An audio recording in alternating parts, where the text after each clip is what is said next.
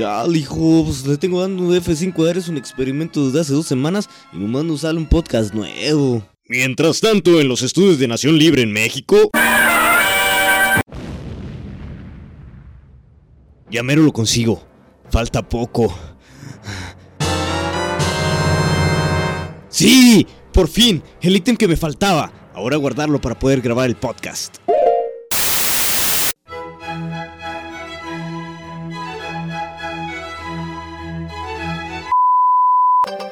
Interrumpimos sus patéticas y aburridas vidas para presentarles el podcast oficial de eresunexperimento.com.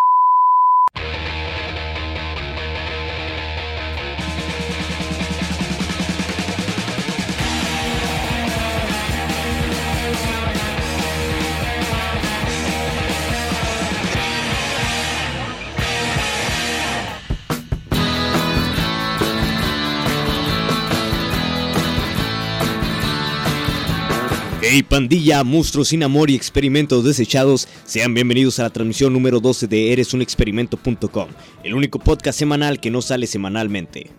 no se crean, una disculpa por no haber sacado podcast ni haber avisado, pero he andado un poco ocupado con algunos trabajos y principalmente desarrollando un mejor sistema de weblog para la página, lo cual me ha consumido bastante los últimos días y no me he dado el tiempo para grabar el podcast. Pero bueno, ya estoy de vuelta y quería utilizar esta transmisión para extender un poco la última entrada que publiqué en el blog acerca de los net labels.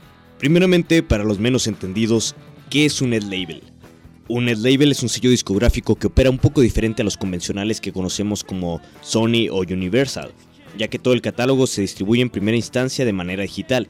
Y digo de primera instancia porque esto no quiere decir que un net label se deba limitar a eso, ya que puede llevarse paralelamente para editar material en físico. Entonces, ¿es algo como iTunes Store? No, amiguito, para nada. Un NetLabel distribuye todas sus ediciones en descarga libre y gratuita, bajo licencias que ayudan a la libre compartición como son Creative Commons o Copyleft, y con el consentimiento de la propia banda. Esto quiere decir que las descargas son legales. Se podría pensar que con este modelo no pueden obtenerse beneficios como en las discográficas convencionales, pero en realidad sí se puede y de una manera más directa, sin intermediarios que se quedan con el 99% de las ganancias. La forma más común de apoyar económicamente a un net label es mediante donaciones voluntarias, ya sea por un disco en específico o en general para el sello. Cuando se dona un disco en específico, el dinero va a parar directamente al artista, y cuando es al sello, este por lo general lo utiliza para apoyar a las mismas bandas, para que sigan grabando material o para realizar eventos, ayudando así a que más gente conozca las bandas. Además, parte de las donaciones se puede utilizar para mantener el sitio web del net label, que básicamente es el motor principal de este. Otra forma diferente de recibir ingresos es mediante la venta digital, y no mediante iTunes, sino que se puede ofrecer una versión del disco en algún formato sin pérdida de calidad como FLAC o WAP, a un bajo costo o igualmente a consideración del comprador. Esto mediante plataformas gratuitas que facilitan el trabajo como lo es bandcamp.com. Así, se apoya al artista y además se obtiene un trabajo mejor como recompensa. Además, muchas de estas versiones de los discos suelen incluir material extra, como hidden tracks, portadas en resolución imprimible e incluso pueden enviar mercancía física como stickers, pósters y playeras. Por último, como mencionaba antes, el mismo LED Label puede realizar la edición en físico del disco y venderlo en las tocadas de la banda, esto para los que, como a mí, nos gusta coleccionar los discos originales. Por ponerles un ejemplo, está mi sello Nación Libre, el cual es el primer y único net label mexicano hasta ahora que se enfoca en el punk, hardcore y derivados, además de otros géneros alternativos como el ska, death rock y metal. Llevamos editadas 28 referencias y con ellas más de 27.000 descargas en dos años. Por el momento no hay opción para recibir donaciones ni tenemos ventas digitales, pero estamos en renovación para incluirlas y además ya hemos empezado con las ediciones en físico. Uno de los objetivos a largo plazo es volver a realizar eventos en la ciudad con bandas locales y nacionales, además de acondicionar el home studio para poder grabar a bandas completas. Pero bueno, eso será poco a poco. Antes de continuar con el tema, los dejo con algo de música del catálogo de Nación Libre, se trata del último single de From the Horror con la colaboración de Niños Zombie y de Podridos. Nintendo Core y Ska Punk en una sola canción.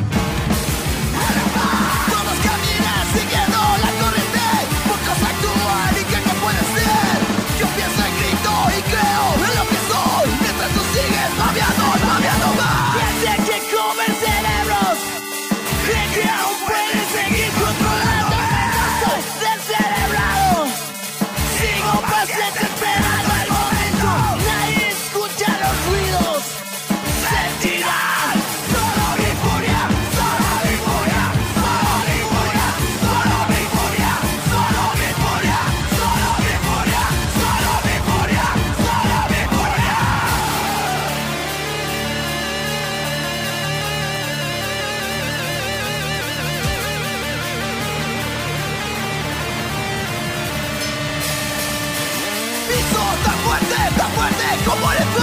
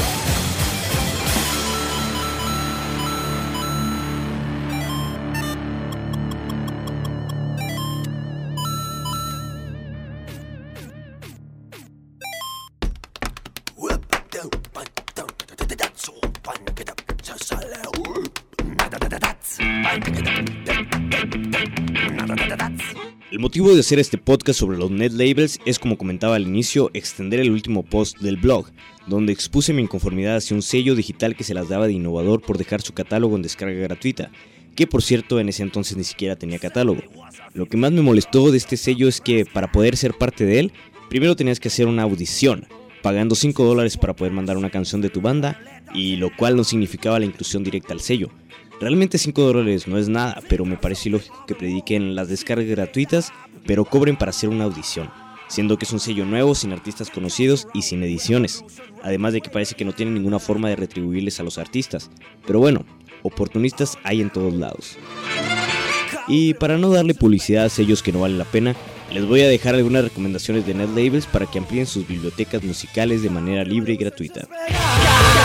Empezaré con Nación Libre. Lo pueden visitar en www.nacion-libre.net. Ahí encontrarán principalmente material de bandas mexicanas, que van desde el punk rock, hardcore, cross, grindcore, hasta el death rock, metal, folk punk y Nintendo Core.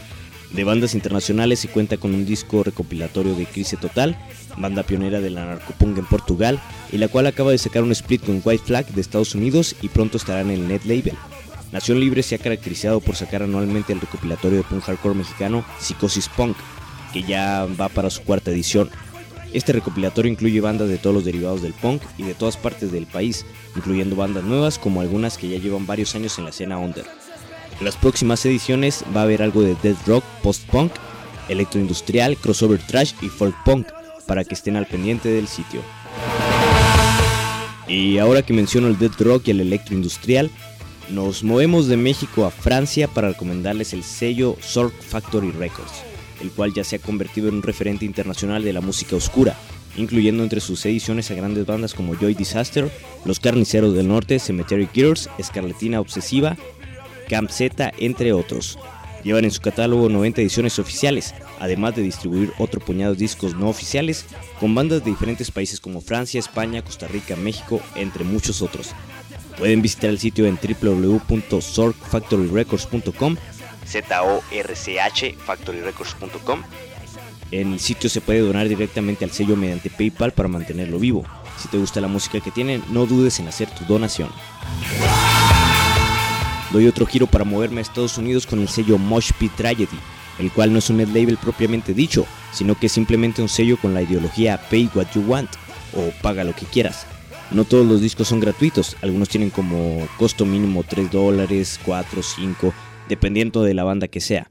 Cabe mencionar que Mosh Pit Tragedy alberga en su catálogo a bandas importantes de la escena punk, cross y metal internacional como Agrimonia, Tragedy, After the Bombs, Sot Howler, Phobia, Oroku, Morny, Leper, Iskra, Misery, entre muchas, muchas otras. Realmente su catálogo es bastante extenso e incluye algunas ediciones de otros sellos. Solo hace falta visitar www.moshpittragedy.com y empezar a descargar y a donar. Las descargas vienen en MP3 de 320 KB por segundo, si no me equivoco, e incluyen el arte gráfico en versión imprimible. Para finalizar está Más que Palabra Records, directo desde España y el cual funciona como un colectivo artístico y además como sello convencional, pero distribuye su música en descarga gratuita. El catálogo se divide en acústico, punk hardcore y rap, además de tener una sección de cine para descargar cortometrajes y películas. Entre sus artistas más conocidos o más fuertes, por así decirlo, se encuentran Paso a Paso, Grado Cosmético y Todo Nada en lo acústico, El Corazón del Sapo, Esconder mi Cara, Fun People, Costra Nostra, Sin Dios y Ugly Bastards en punk hardcore, y Mente en Guerra y No Global en el rap. Para acceder a las descargas y más información del colectivo visiten la web www.masquepalabras.org. Y ya para finalizar los dejaré con una canción de Happy End, perteneciente a este último sello. El tema se llama Cierra los ojos. He estado bastante enganchado a él desde que lo escuché y las letras me parecen excelentes. El vocalista y guitarrista formó parte de Paso a Paso y ahora se presenta como Todo o Nada, que es un nuevo proyecto acústico. Bueno, pandilla, con esto termina la doceava transmisión del podcast oficial de eresunexperimento.com. Como siempre les recuerdo dejar sus comentarios en el blog, a mi mail o en las redes sociales en las que me encuentro. Por cierto, en estos días el sitio tendrá un lavado de cara para que estén al pendiente de la página. Eso es todo, nos escuchamos en el próximo podcast y no olviden que todos somos un maldito experimento.